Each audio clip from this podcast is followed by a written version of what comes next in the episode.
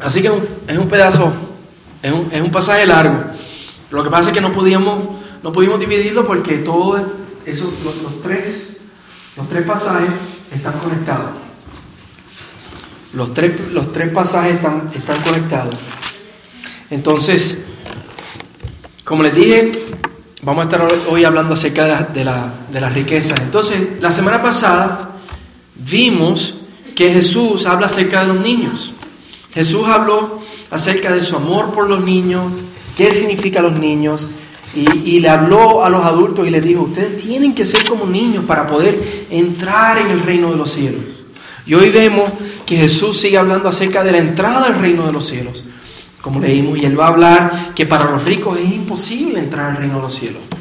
Entonces vamos a ver este contraste entre los niños, de los cuales el reino de los cielos es de ellos, a los que son como niños, y, este contraste hoy a este hombre que es rico y no puede entrar en el reino de los cielos. Vamos a ver este, este contraste. Entonces vamos a empezar, en el verso 17 nos dice que cuando Jesús salía para irse, ¿ven? Dice, cuando Jesús salía para irse, esto es que Jesús está saliendo de la región de Judea para continuar su camino, como hemos visto, hacia Jerusalén. Jesús está caminando hacia, para cumplir su misión hacia Jerusalén para dar su vida por nosotros. Entonces nos dice que vino un hombre corriendo y arrodillándose delante de él le preguntó, le hizo una pregunta. Nos dice que esto es un, esto es un hombre inusual, inusual, porque primero todo el mundo lo conoce, todo el mundo sabe quién es, porque tiene tres cosas en común que todo el mundo desea y no todo el mundo tiene. Miren esto, dice que el hombre es joven, Marcos no nos lo dice, pero Mateo no lo dice. Es joven, así que es como yo, ¿verdad? Tiene juventud. Eh, Marcos nos dice que es rico, que tiene muchísimas riquezas. Y Lucas nos dice que es un hombre prominente, un hombre con poder, un hombre con autoridad. No sabemos si es posición política, o si es que es dueño de muchas tierras, pero es un hombre con autoridad, un hombre con prominencia. Así que tres cosas que todo el mundo desea. Juventud, riquezas, dinero y poder. Así que es un hombre inusual, no es como los discípulos, no es como cualquier hombre que se le, se, le normalmente se le presenta a Jesús. Y no tan solo es inusual por esto, sino también por la manera en la que viene a Jesús. Dice que él viene y se arrodilla, se arrodilla donde Jesús, o sea que le muestra reverencia. Y esto es inusual porque la mayoría de la gente viene a donde Jesús primero porque quieren algo o necesitan algo. Y lo hemos visto, hemos visto las multitudes que quieren o necesitan algo, las personas que necesitan una sanidad, un milagro. O viene la gente para confrontar a Jesús, los fariseos, para decirle, ¿por qué tú dices esas cosas? ¿O por qué haces estas cosas? Hemos visto que los fariseos no son los amigos de Jesús.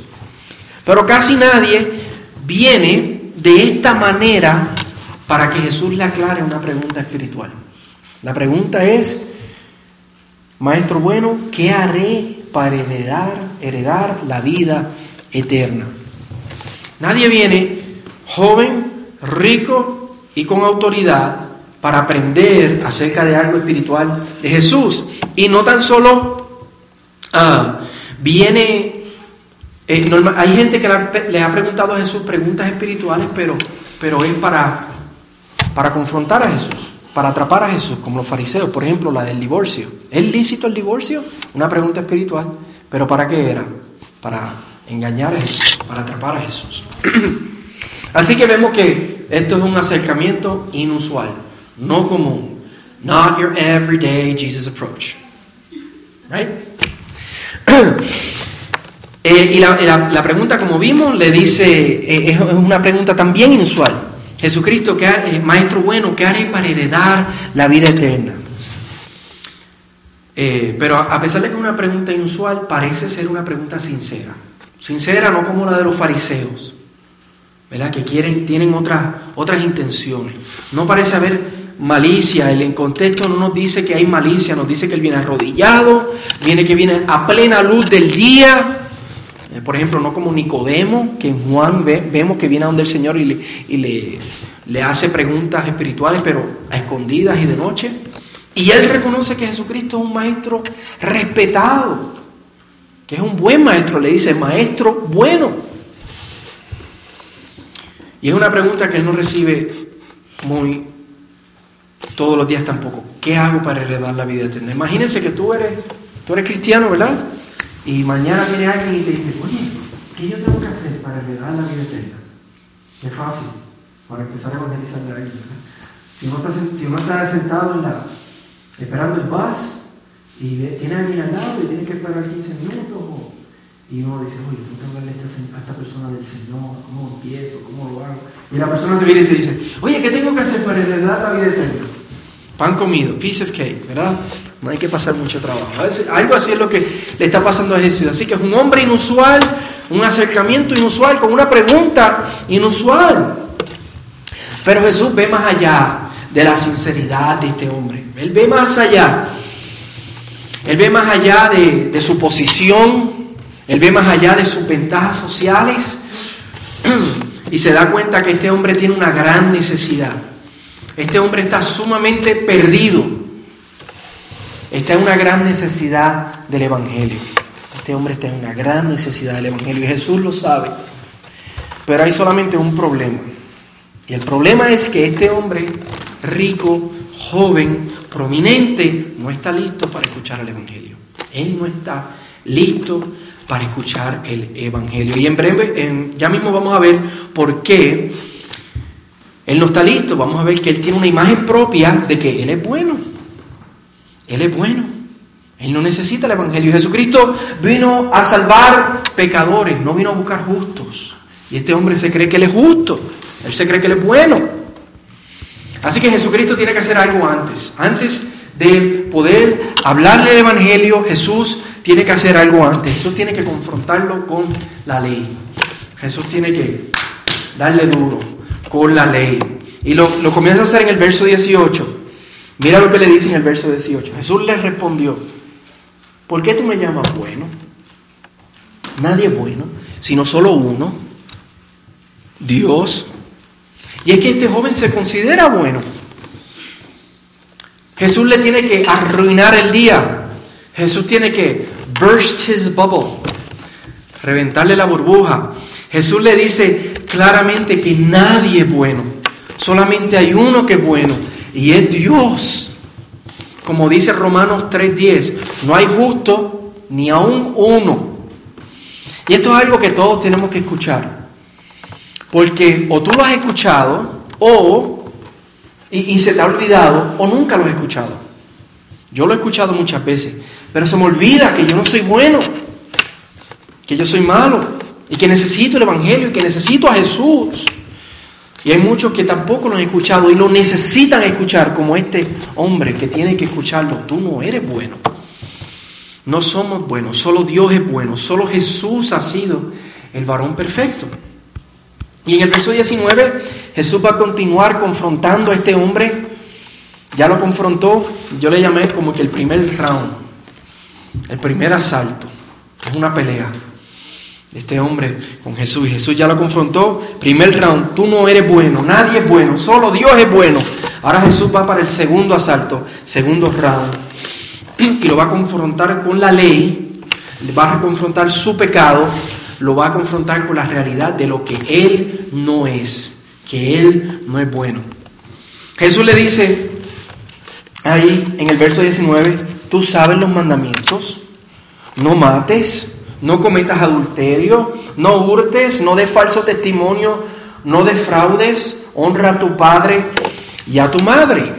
Es como una prueba, little test, que Jesús le está haciendo a este joven para ver si pasa la prueba.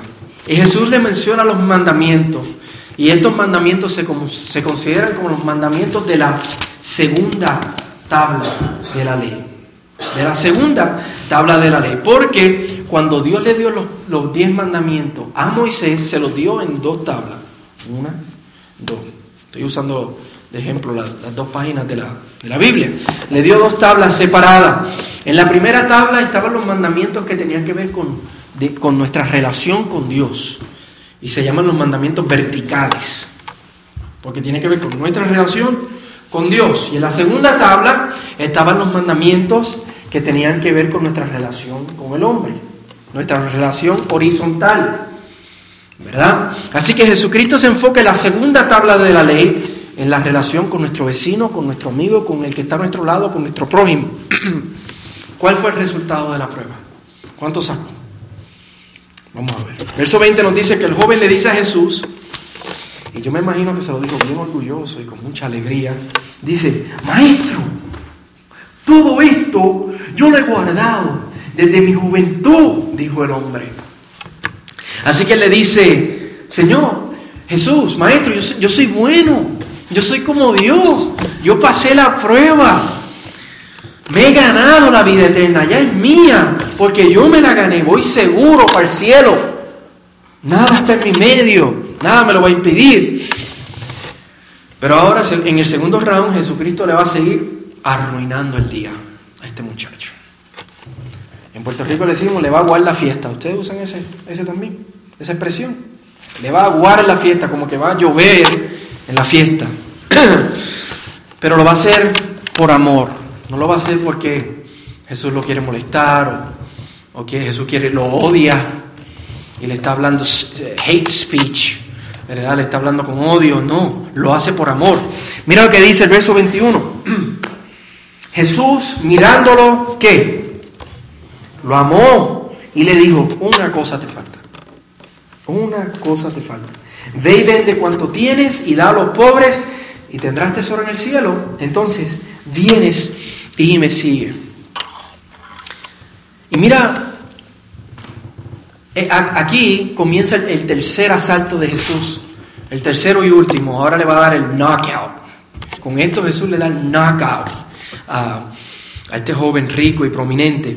Y lo hace de manera magistral, lo hace de manera, de manera que tú y yo no podemos hacer porque cuando hablamos con una persona no conocemos el corazón de la persona como Jesús conoce el corazón de todas las personas. Si nos fijamos en los mandamientos que Jesucristo le enumeró, Él le habló, nos vamos a dar cuenta que, Él le menciona los mandamientos de la segunda tabla de la ley, le da primero, em, empieza con el mandamiento número 6, le dice, no mates, ¿verdad? Y sigue con el número 7, no cometas adulterio, el número 8, no hurte, con el número 9, no de falso testimonio. Y yo me, yo me imagino que ahí en ese momento el muchacho hizo, ay, va para el 10, va para el 10. ¿Y qué hizo Jesús? Le dijo el número 5, no le menciona el, 10. Le dice, honra a tu padre y a, tu madre. ¡Uh! Pasé la prueba, I Lo logré. Y didn't mention number 10. No mencionó el 10, así que lo logré. ¿Y por qué Jesús salta el número 10? Bueno, el mandamiento número 10 es nada más y nada menos que no codicies. No codiciar. Codiciar significa desear y apetecer algo fuertemente. Y Jesús sabe esto y por eso no se lo menciona. No se lo menciona para poder mencionarle este mandamiento de una manera, no tan solo no codiciará, sino de una manera que Él entienda de una manera personal, de una manera que Él sepa cuáles son sus pecados, para confrontarlo. Por eso es que Jesús le dice, pero una cosa te falta, ve y vende cuánto tienes, porque Él codiciaba todo lo que Él tenía. Él amaba todo lo que Él tenía. Eso era su riqueza. Ve y vende todo lo que tienes y dalo a los pobres y vas a, vas tener tesoro en el cielo. Santiago 2.10 dice que cualquiera que guarda toda la ley, pero falla en un punto, se ha hecho culpable de toda la ley. Este hombre guardó nueve mandamientos, pero había uno el cual no había guardado y por eso rompió todo, cogió esas tablas de la ley y las quebró por su pecado. Completita, porque nada más, porque nada más había roto una. Por este hombre romper este mandamiento, a pesar de guardar todo el resto, se ha hecho culpable de romper toda la ley. Él no es bueno, él no es justo. Él necesita un Salvador, Él necesita un, un redentor. Los, los, puritanos solían decir, los puritanos eran unos pastores y, unos seguidores de Jesús de la, del siglo XVI y XVII, para allá, para Inglaterra. Se llamaban puritanos porque el, Estado le quería imponer a ellos cómo tenían que... Um, cómo ellos tenían que vivir su vida cristiana, tienen que vivirlo así, vivirlo así, pero no era como la Biblia. Entonces se llaman los puritanos porque ellos se rebelaban en contra del Estado y el Estado le llamaba, ustedes son los puritanos, quieren vivirla puro como la Biblia dice. Pues los puritanos decían, para ir a Sión tienen que pasar por Sinaí primero. Y Sinaí es el monte donde Dios dio, Dios dio los, los diez mandamientos. Y Sión era la tierra prometida. Entonces ellos decían, para tú poder llegar a Sion, para tú poder llegar al Evangelio, para tú poder estar en el reino de los cielos, para tú poder estar en Cristo, tú primero tienes que pasar por Sinaí y reconocer que eres un pecador, que has roto la ley de Dios, que no eres bueno, que necesitas un Salvador. Y eso es lo que Jesús hizo con este hombre, lo llevó a, Sinaí primero, para confrontarlo con su pecado, para que él se diera cuenta que él necesita el Calvario que necesita a Jesús, que necesita ser redimido, que necesita un Salvador. Pero en vez de este hombre arrepentirse, ¿qué pasa? Ocurre otra cosa. El verso 22 nos dice que él, afligido por estas palabras, se fue triste porque era dueño de muchos bienes. En vez de arrepentirse, él endureció su corazón. Él no abandonó su pecado, él lo atesoraba demasiado. Él abrazó su pecado en vez de abandonarlo y abrazar a Jesús. Prefirió quedarse con sus bienes que tener la vida eterna. Porque esa es la pregunta, ¿cómo puedo heredar la vida eterna? Jesús le dijo, una cosa te falta, vende todo lo que tiene, dáselo a los pobres y sígueme. Pero él no lo hizo. En Puerto Rico decimos que cambió chinas por botella. Y así él es el único puertorriqueño aquí, es como a mitad porque se fue de allá cuando era pequeño. No, no le voy a explicar el, dicho, ¿verdad? Pero es como que cambiaras, cambiaras algo que tienes por algo eh, menos valioso, ¿verdad? Cambió chinas por botella. En vez de arrepentirse, él endureció su corazón. Él no abandonó su, no abandonó su pecado. Él atesoraba su pecado. Lo atesoraba demasiado, lo abrazó. Prefirió quedarse con lo que tiene. Él no estaba listo para el Evangelio, pues pensaba que era bueno. Y al darse cuenta que, no era bueno, él no estaba listo para el Evangelio porque no se arrepintió de su pecado. Prefirió su pecado. Por eso no pudo recibir el Evangelio. Entonces la pregunta para nosotros, ¿sabemos que somos malos? ¿Sabemos que somos pecadores? ¿Hemos examinado nuestro corazón con la ley de Dios como hizo Jesús con este hombre. Hemos ido al Sinaí, hemos ido al cuadrilátero divino para ser confrontados por Dios, para que Él nos muestre cuál es nuestro pecado. No abracemos nuestro pecado. O nos vamos a arrepentir de haberlo hecho. No preferamos los dulces de comida chatarra de este mundo a las delicias del, del banquete divino del cielo. Sepamos que no hay nadie bueno, solo Dios. Solo Jesús es bueno. Y por eso es que solamente por poner nuestra fe en Él, en su obra perfecta y en su obra completa, podemos tener vida eterna. De no hacer eso, como vamos a ver ahora, de no nosotros poner nuestra fe en el Evangelio, va a ser imposible, imposible que seamos salvos. Imposible que tengamos vida eterna.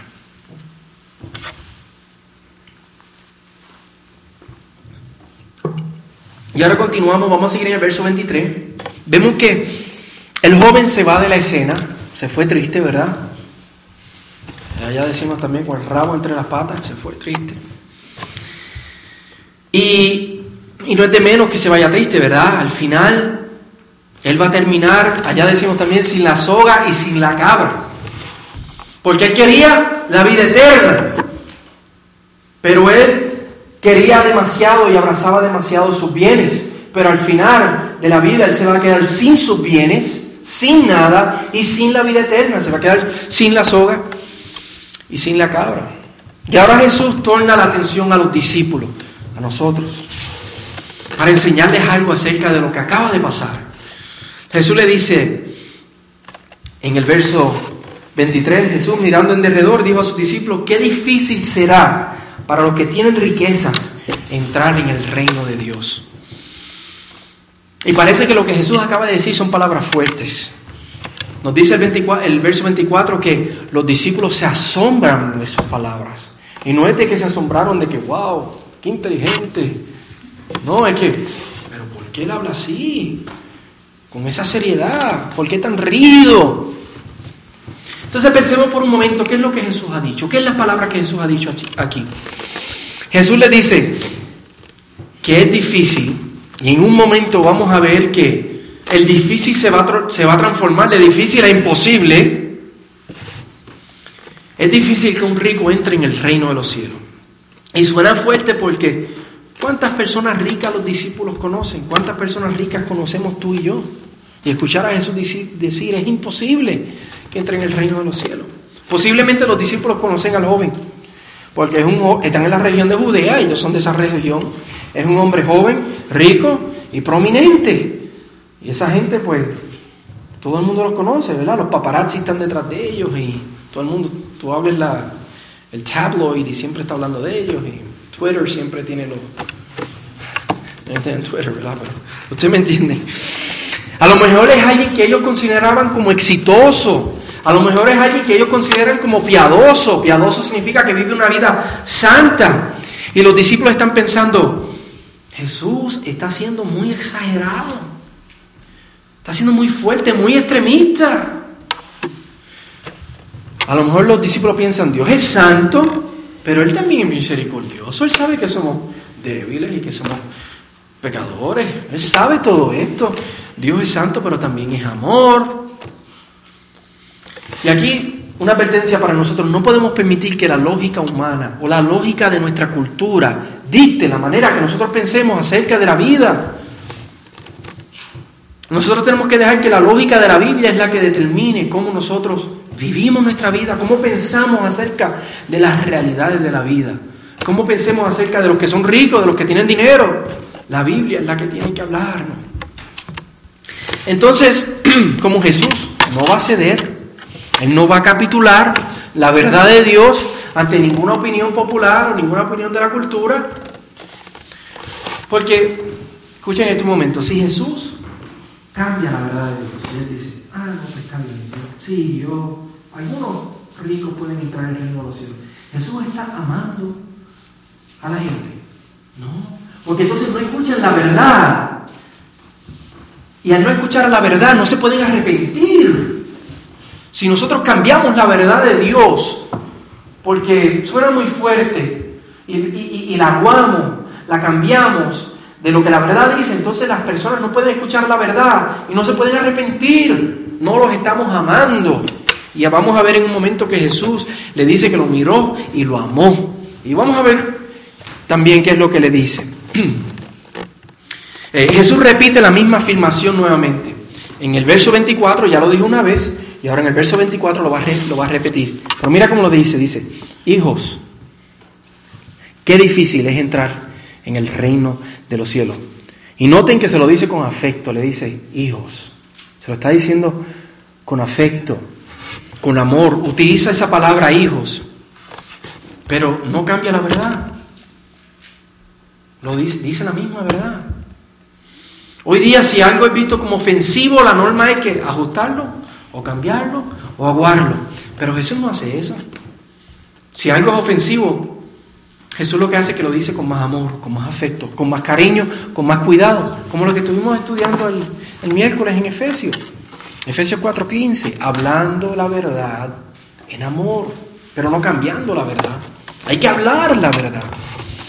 Y en el, en el versículo 25 Jesús lo reafirma por tercera vez. En el verso 23 se lo dice, que difícil es que los ricos, que los que tienen riquezas entren en el reino de los cielos. Verso 24, Jesús respondió de nuevo, hijos, que difícil, que difícil es entrar en el reino de Dios.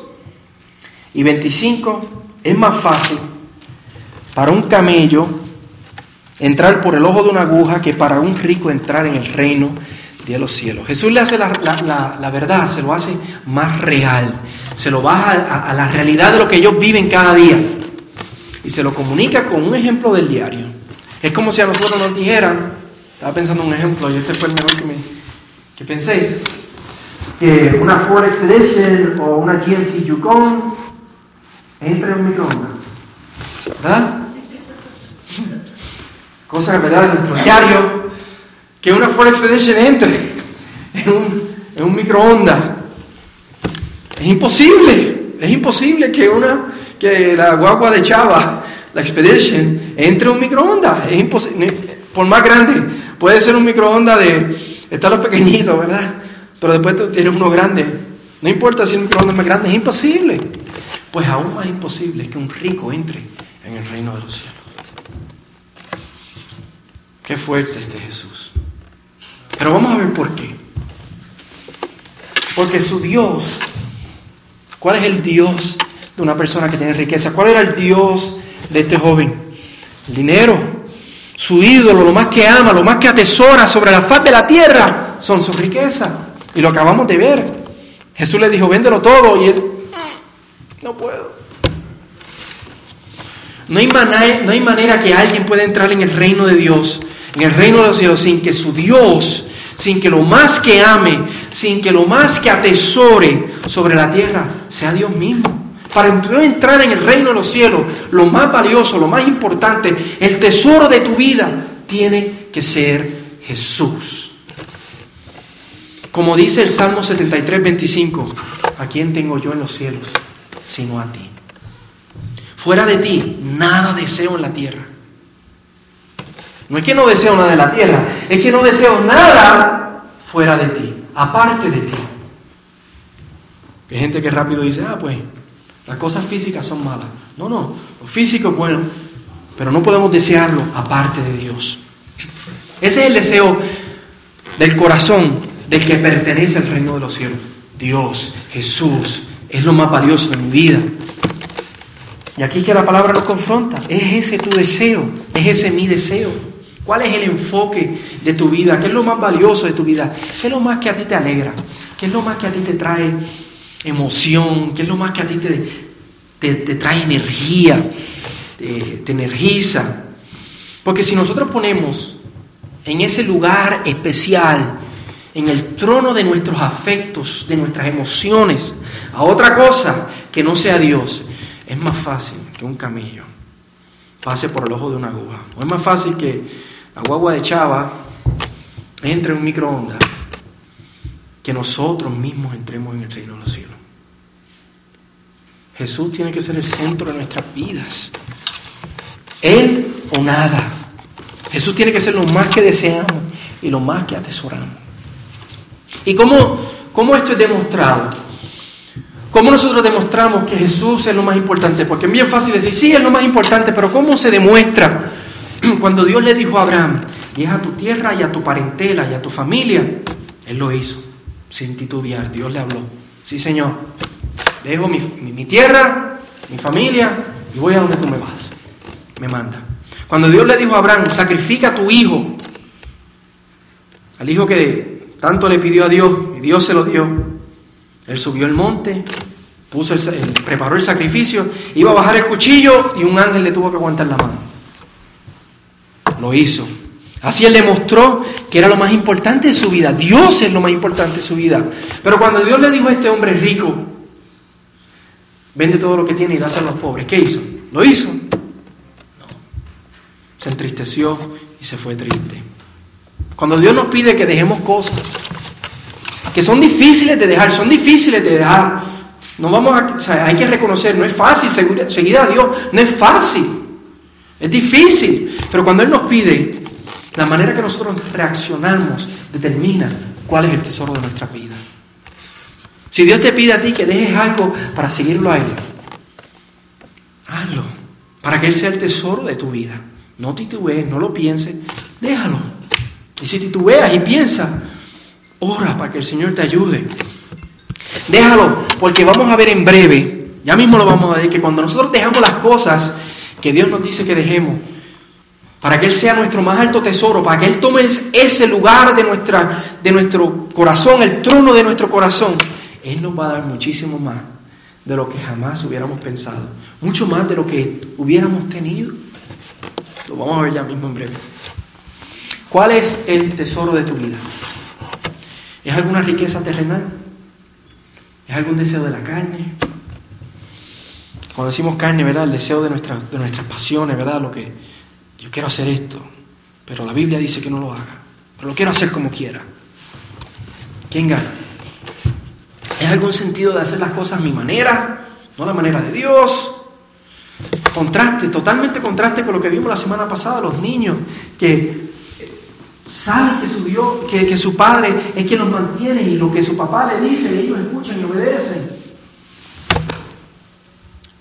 Lo que son como los niños, de ellos es el reino de los cielos. Entonces, ¿cuál es el tesoro de nuestra vida? ¿Cuál es? Rindamos, rindamos, si, si, si es otra cosa que no sea Dios, que no sea Jesús, rindámoslo a los pies de Jesús, a los pies de, del Calvario, de la cruz, para que así entonces tengamos vida eterna para que Él tome ese lugar de preeminencia en nuestra vida, en nuestros corazones, para que Él no sea tan solo el centro del universo, sino que Él sea el centro de tu universo y de mi universo. Y así le glorifiquemos. Pues esa es, la, esa es, la, definición de darle la gloria a Dios. La definición de darle la gloria a Dios es que Él es lo más importante, lo más que deseamos en nuestra vida. O le damos la gloria a Dios o se la vamos a dar a otra cosa. Nosotros fuimos hechos para darle la gloria a Dios, pero el pecado ha venido para que nosotros le demos la gloria a otra cosa. ¿A quién se la vamos a dar? Si no le damos la gloria a Dios, es imposible que entremos al reino de los cielos. Pues en el reino de los cielos, a Él solamente se le da la gloria. A veces, tú le preguntas a una persona, ¿tú quieres ir al cielo? Pues claro que sí que quiero ir al cielo. Pero en el cielo no, no está el ídolo, el ídolo de tu corazón. En el cielo solamente está Dios y solamente a Dios se le da la gloria. Si Dios no es el tesoro de la gente, ellos no van a querer ir al cielo, porque en el cielo solamente el tesoro es Dios. Ahora, son palabras fuertes, ¿sí o no? Y los discípulos lo saben. Si tú crees que es difícil hacer esto, si tú crees que es difícil rendirle algo a Dios en tu vida, no estás solo, no eres el único. Miren el verso 26. Los discípulos, ellos se asombraron aún más diciendo entre sí, ¿quién podrá salvarse? Si esto es así, ¿quién podrá salvarse? Los discípulos a lo mejor que igual que tú y yo ahora mismo estaban pensando, si hay que rendirle todo de mi vida a Dios para que Él sea mi tesoro, es imposible entrar en el reino de Dios. Es imposible que alguien sea salvo. Y si tú estás pensando de esta manera, tú y los discípulos están en lo cierto. Estás en lo cierto. Están en lo cierto. Es imposible. Jesús lo dice, verso 27. Para los hombres es imposible. Es como pasar un camello por el ojo de una aguja pero no para Dios, porque todas las cosas son posibles para Dios. Sí es imposible, pero para Dios no hay nada imposible. Nosotros no podemos hacerlo, pero Dios puede hacer esto en nuestra vida. Dios lo puede hacer por su poder y por su espíritu. Es más, Dios se deleita en hacerlo, porque cuando Dios lo hace, Dios está quebrando los ídolos de nuestra vida para sentarse Él en el trono de nuestro corazón. Para eso Él nos creó, para darle la gloria. Dios se deleita en quebrar los ídolos de nuestra vida para que Él tome el lugar. Esto es lo que dice Juan 6:44. Escuchen, nadie puede venir a mí si no lo trae el Padre que me envió. Solamente Dios puede hacer este milagro en nuestra vida. Si tú necesitas este milagro en tu vida, Y todos lo necesitamos. Todos necesitamos que Dios haga esto. Pues es una obra sobrenatural de Dios que nosotros no podemos hacer. Si tú necesitas esto, no endurezcas tu corazón, no hagas como el joven rico, no te des la vuelta y te vayas triste pensando, ay, yo no puedo hacerlo. Clama a Dios. Dile, Señor, haz este milagro en mi vida. Yo no lo puedo hacer. Hay otras cosas que están ocupando tu lugar, pero yo quiero que tú, Jesús, tú ocupes el lugar de mi vida. Clama a Dios. Dile, Señor, destrona los ídolos de mi vida. Señor, y sé tú el centro de mi vida. Sé tú el centro de mi, universo. Jesucristo, sé mi rey. Sé mi Señor. Yo no lo puedo hacer, pero tú lo puedes hacer. Clama a Dios. Da ese paso de fe. En esta tarde abandona cualquier cosa que tú sabes y que yo sé que está en el medio, que está ocupando el lugar de Jesús. Y dile, Señor, siéntate en el trono de mi corazón. Sé el Señor, sé el Rey. Toma, ahí está el trono. No hay mejor persona que lo pueda ocupar que tú. Y cuando hagas esto, vas a recibir mucho más de lo que tuviste que dejar. No vas a haber cambiado, como ya decimos, chinas por botella. Vas a haber cambiado piedras por perlas. No te, vas a ver, no te vas a haber quedado sin la soga y sin la cabra. Te vas a quedar con la soga, con la cabra y con la finca completa. Y esto es lo que vamos a ver ahora. Esto es lo último que vamos a ver. Eh, lo que vamos a ver ahora es que cuando hacemos esto, nos hacemos verdaderamente ricos, más ricos que este hombre. Nos hacemos verdaderamente ricos. Así que vamos a ver el final. Ahora vamos a ver la reacción de los discípulos a las demandas extraordinarias de Jesús. El verso 28 nos dice que luego de Jesús decir estas palabras, mira lo que dice Pedro.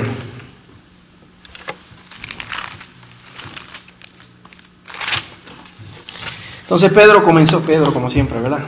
Allá decimos el aprontado. Pedro comenzó a decir, Jesús, nosotros lo hemos dejado todo y te hemos seguido. O sea, Pedro le dice, si hay que dejarlo todo para seguirte, para que tú seas el tesoro y el centro de mi vida, si hay que demostrarlo de alguna manera tangible, como hizo Abraham y no como hizo el joven rico, nosotros lo hemos hecho. Lo hemos hecho. Nosotros hemos hecho precisamente eso que tú estás demandando. Fíjense, miren el contraste. Jesús le dijo al joven rico en el verso 21, una cosa te falta, ve y vende cuanto tienes y dalo a los pobres. Entonces vienes y me sigues. Eso es lo que han hecho los discípulos.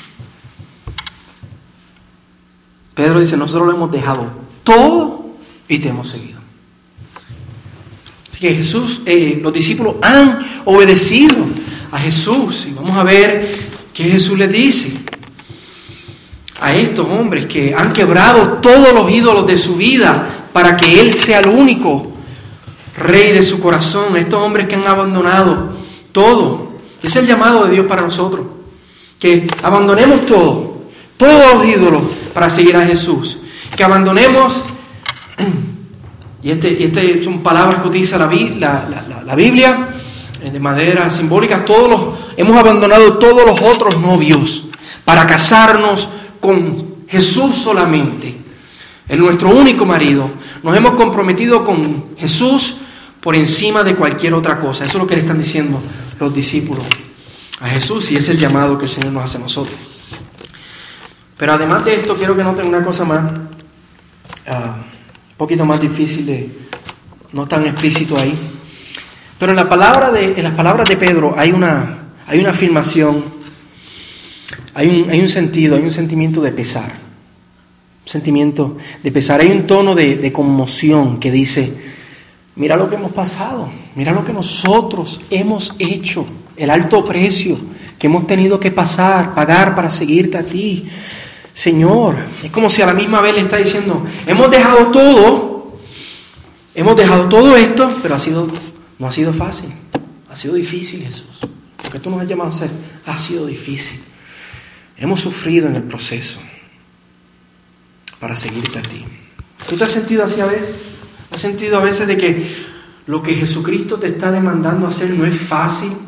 Y si, y si has abandonado cosas en tu vida para seguir al Señor, ¿te has sentido de que ha costado? Sí, es costoso, es muy costoso, pero tú no estás solo, no estás solo, los discípulos se sienten así. Y no tan solo estos discípulos, los discípulos a través de la historia del cristianismo se han sentido igual. Muchos han tenido que pagar altos precios para seguir a Jesús. Algunos han tenido que pagar con su vida, con su sangre, para seguir al Señor. Sí, mi hermano, la vida cristiana es una vida de alto costo, de alto precio. Y está marcada por sufrimiento. Y todavía nos falta sufrir. Todavía nos faltan dejar cosas. Como bien dice Marcos 8:35, escuchen, porque el que quiera salvar su vida, la va a perder. Eso fue lo que le pasó al joven rico, quiso salvar, la perdió. Pero el que pierda su vida por causa de mí, del Evangelio, va a salvar su vida, la va a ganar, como dice Lucas. Tenemos que perder nuestra vida para seguir a Jesús. Y esto no es fácil, es un llamado bien difícil, bien doloroso y bien amargo. Pero también es una vida de mucha recompensa y de tales recompensas que este mundo jamás nos podrá dar. Recompensas que este mundo, ni, ni, la riqueza, ni los bienes, ni, ni el mundo físico nos puede dar.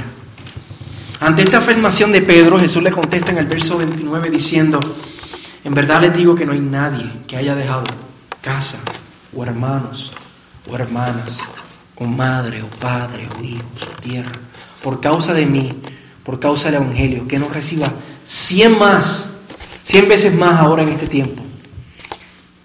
Casas, hermanos, hermanas, madres, hijos y tierras junto con persecuciones y en el siglo venidero la vida eterna.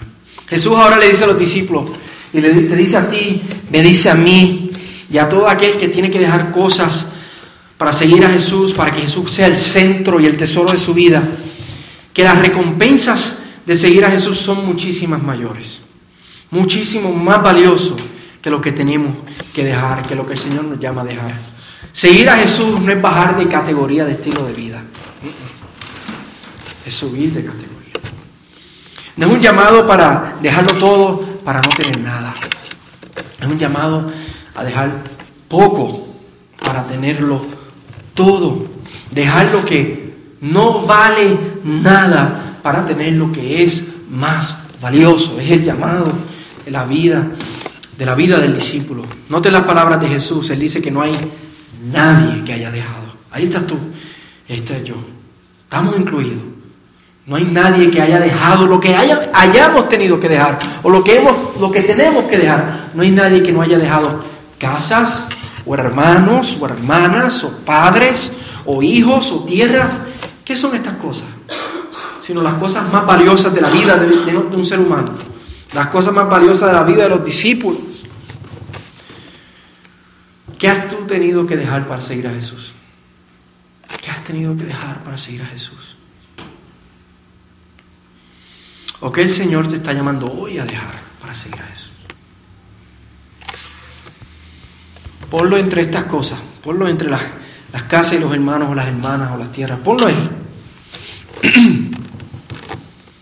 No hay nadie que haya tenido que dejar estas cosas que, como dice el verso 30, no reciba más ahora en este tiempo.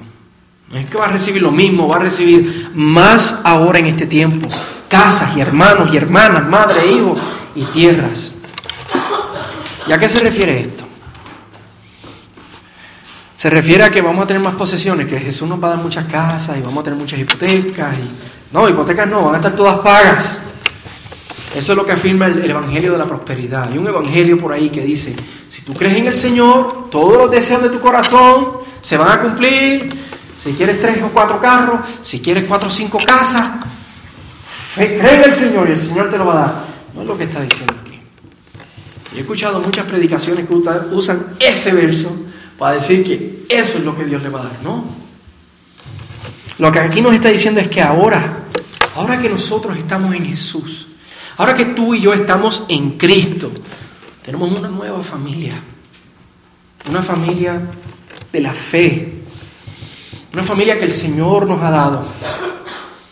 Se está refiriendo a la familia de la fe, a la iglesia, iglesia, gracia y verdad. No tan solo iglesia era así, ¿verdad? La familia de la fe universal. Una familia donde tenemos hermanos y hermanas, madres, hijos. A lo mejor tú no tuviste ninguno de estos físicamente. O a lo mejor los tuviste, pero estás lejos de ellos y la relación está lejana o la relación está afectada. O a lo mejor los tienes y estás en buena relación y tienes relación cercana con ellos. Pero esta familia es una familia diferente. Es una familia de la fe, es una familia donde el afecto y el amor y la comunión y lo que tenemos en común es diferente a cualquier otra familia.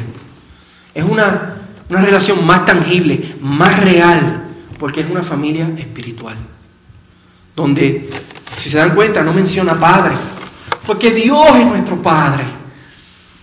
Y todos hemos sido hechos parte de esta familia por la sangre de Jesús. Todos hemos sido pecadores que nos hemos dado cuenta que estábamos muertos en nuestros delitos, en nuestros pecados, que no teníamos esperanza, pero que nuestro hermano mayor Jesucristo dio su vida por nosotros, vivió la vida perfecta que nosotros no pudimos venir, vivir, y ahora por medio de la fe somos, somos una familia. Y, eso que sufrimos anteriormente, eso, eso que tenemos en común, de que estábamos perdidos y muertos, pero ahora hemos sido rescatados une los lazos, une los lazos entre nosotros, de manera que es más, más tangible y más real. Todos compartimos la misma herencia. Una nueva familia donde todo lo que es mío es tuyo. No es mío, es de mi familia. Y por eso mi casa es tu casa y tenemos muchas casas. Y mis tierras son tu tierra. Tenemos muchas tierras. Mis posesiones son las tuyas. Si tú necesitas algo, yo no te voy a dejar padecer como lo que, lo que está pasando ahora mismo con Yoli. Yoli tiene una necesidad de qué está haciendo la familia de la fe. No la estamos dejando sola, la estamos ayudando. Estamos uniendo lo que tenemos para ayudarla. Porque ella es nuestra familia, mi sangre. Como dice Elida, mi paisana, más que mi paisana. Carnal, hora de carnal. Mi familia. Eso es la familia de la fe que el Señor nos da. Eso es lo que aquí se está refiriendo. Eso es mejor que las posesiones que ahora tenemos. Y como nos dice el verso 30, una familia que compartimos hasta nuestros sufrimientos, nuestras persecuciones, somos perseguidos. Jesús dice que todo esto con persecuciones.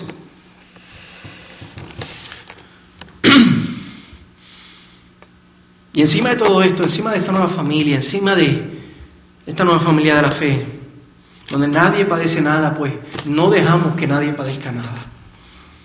Nos ayudamos los unos a los otros. Encima de todo esto, la gran promesa y la gran esperanza de que estaremos por la eternidad juntos. Cuán difícil es cuando un familiar de nosotros parte. Pero qué esperanza saber que cuando uno de nosotros partamos va a ser por poco rato. Pronto nos vamos a unir y vamos a ser familias nuevamente en el cielo por la eternidad, adorando a nuestro Salvador que dio su vida por nosotros. Junto a nuestro deseado, adorándole por la eternidad, junto a todos aquellos que quebraron sus ídolos, para que Jesucristo fue el tesoro de su vida, el deseado por encima de cualquier otra cosa en nuestra vida. Quebramos nuestros ídolos y ahora estamos aquí por la eternidad, juntos, unidos por la sangre de Jesús, adorando a nuestro Salvador. Eso es lo que está refiriéndose. De que la cosa empieza aquí como una familia, pero allá se va a consumar y va a ser aún mejor. Así que mis hermanos, no hay manera de que nosotros dejemos cosas por seguir a Jesús. A manera de que Dios nos los deba a nosotros de vuelta. No, no hay manera. El americano dice la palabra outgive. Outgive significa de que yo puedo pagarle a Dios más de lo que Él me pueda pagar. A mí no hay manera de aunque a Dios, pues Él nos, da mucho más sobreabundantemente de lo que nosotros tenemos que dejar, de lo que Él nos llama a dejar. Por eso es que nos quedamos con la sogra, con la cabra y con la finca. Y si nos quedamos con nuestro pecado, nos quedamos sin la soga y sin la cabra. Por eso no seguir a Jesús como hizo el joven rico para quedarnos con algo que yo tengo ahora, lo que sea, cualquiera que sea el ídolo, para quedarnos con eso, es un engaño, es un robo, es un acto de estupidez. Es un acto idiota de nuestra parte hacer eso. ¿De qué nos vale ganar el mundo entero, dijo Jesús, y perder nuestra alma? Como decíamos el himno que cantamos, todo debo a Él. Todo debo a Él. Y hay un misionero que se llama Jim Elliot. Él hace unos años Dios dio su vida como murió eh, a mano de unos indios en el Perú, que él estaba llevándoles el Evangelio. Y él dijo, no es tonto, refiriéndose a la persona, no es tonto aquel que entrega lo que no puede retener para ganar lo que no puede perder. Sigamos a Jesús. Dejemos lo que tengamos que dejar. Hagamos lo que tengamos que hacer para que Jesús sea el tesoro más preciado de nuestra vida. Dejemos nuestros ídolos a los pies de la cruz y abracemos a Jesús por encima de cualquier otra cosa en nuestra vida. Sepamos que somos una, familia, de la fe, unida por la sangre de Jesús. Ama y deleítate con tus hermanos. Somos hermanos, amémonos y deleitémonos. Ayudémonos. Y deleitémonos juntos en el amor de Jesús, como dice nuestra misión. Deleitarnos en el amor de Jesús de tal manera que seamos movidos a compartirlo con otros, para llamarlos a ser parte de esta familia. Regocijémonos juntos en la esperanza que tenemos y nos espera la vida eterna con nuestro Salvador, el que nos amó y el que nos redimió por la eternidad. Para cerrar, quiero leer un, un, versículo de Mateo 13, que yo creo que es el llamado que Dios nos hace a todos nosotros en, en esta tarde. Dice, además, el reino de los cielos es semejante a un tesoro escondido en un campo, me estaba imaginando este campo, un tesoro escondido en este campo, el cual un hombre halla, y me imaginé que el hombre estaba jugando soccer, estaba jugando fútbol y se tropezó. Y halló este tesoro y lo escondió, lo esconde de nuevo y gozoso por lo que encontró, va y vende todo lo que tiene y le hace una oferta a la iglesia que la iglesia no puede negar y, y compra el campo para tener ese tesoro. Es el llamado que Dios nos hace. Hemos, en el Evangelio nos damos cuenta ante las palabras de Jesús que este tesoro, este llamado es más valioso que cualquier otra cosa en nuestra vida. Y dejamos lo que tengamos que dejar y vendemos lo que tengamos que vender para seguir a Jesús. Amén. Vamos a orar.